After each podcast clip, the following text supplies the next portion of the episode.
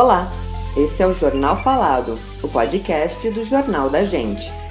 Eu sou Bárbara Dantini e essas são as últimas notícias da Lapa. Dois episódios marcaram a última semana: o fim das restrições de público e horário para estabelecimentos comerciais, sem autorização para o abandono dos protocolos sanitários, e o jogo entre Palmeiras e São Paulo nas quartas de final da Libertadores. A combinação dos dois fatores resultou em uma grande aglomeração no entorno do Allianz Parque. A Polícia Militar estima que havia cerca de mil torcedores na rua Caraíbas antes da partida. Mesmo quando as restrições ainda estavam valendo, em janeiro e fevereiro deste ano, aglomerações semelhantes aconteceram na região, também motivadas por jogos. A liberação de público e horário foi anunciada pelo governador João Dória e é válida para bares, restaurantes, escolas, casamentos, academias, cinemas e teatros. Shows são permitidos apenas com o público sentado. Já as festas e os eventos esportivos continuam proibidos e a previsão é que a presença de torcedores em estádios seja liberada em novembro cerca de 150 pessoas participaram de uma ação de zeladoria organizada pela CEAGESP. Em três horas de trabalho, os voluntários pintaram aproximadamente mil metros de muros na Avenida Doutor Gastão Vidigal e 800 metros na Rua Xavier Kraus.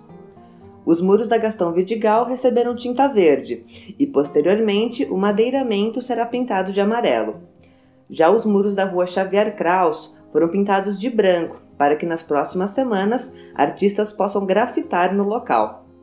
Nesses dias também será realizada uma oficina de grafite para crianças e adolescentes com idades entre 8 e 15 anos. O Conselho Regional de Meio Ambiente, Desenvolvimento Sustentável e Cultura de Paz, o CADES, da Lapa, realizou sua reunião mensal com uma apresentação sobre a gestão de resíduos no território. A empresa responsável pelo serviço na região é a Ecos Ambiental e a Lapa teve o projeto piloto Feiras e Jardins Sustentáveis, além do primeiro pátio de compostagem da cidade. Inaugurado em 2015, o pátio recebe resíduos orgânicos como frutas, legumes e verduras coletados em feiras livres, evitando que os materiais sejam descartados em aterros sanitários mas na área de 3 mil metros quadrados, na Lapa de Baixo, onde funciona o pátio, está prevista a construção de moradias da PPP da Habitação. A subprefeita e presidente do CADS Lapa, Fernanda Galdino, disse que busca uma solução para não perder a importante estrutura que, além do seu papel de sustentabilidade, funciona como central de serviços da subprefeitura. Os conselheiros definiram que vão redigir um ofício para elencar todos os pontos que envolvem a mudança do pátio de compostagem, para encaminhar a questão aos órgãos envolvidos e não perder a estrutura.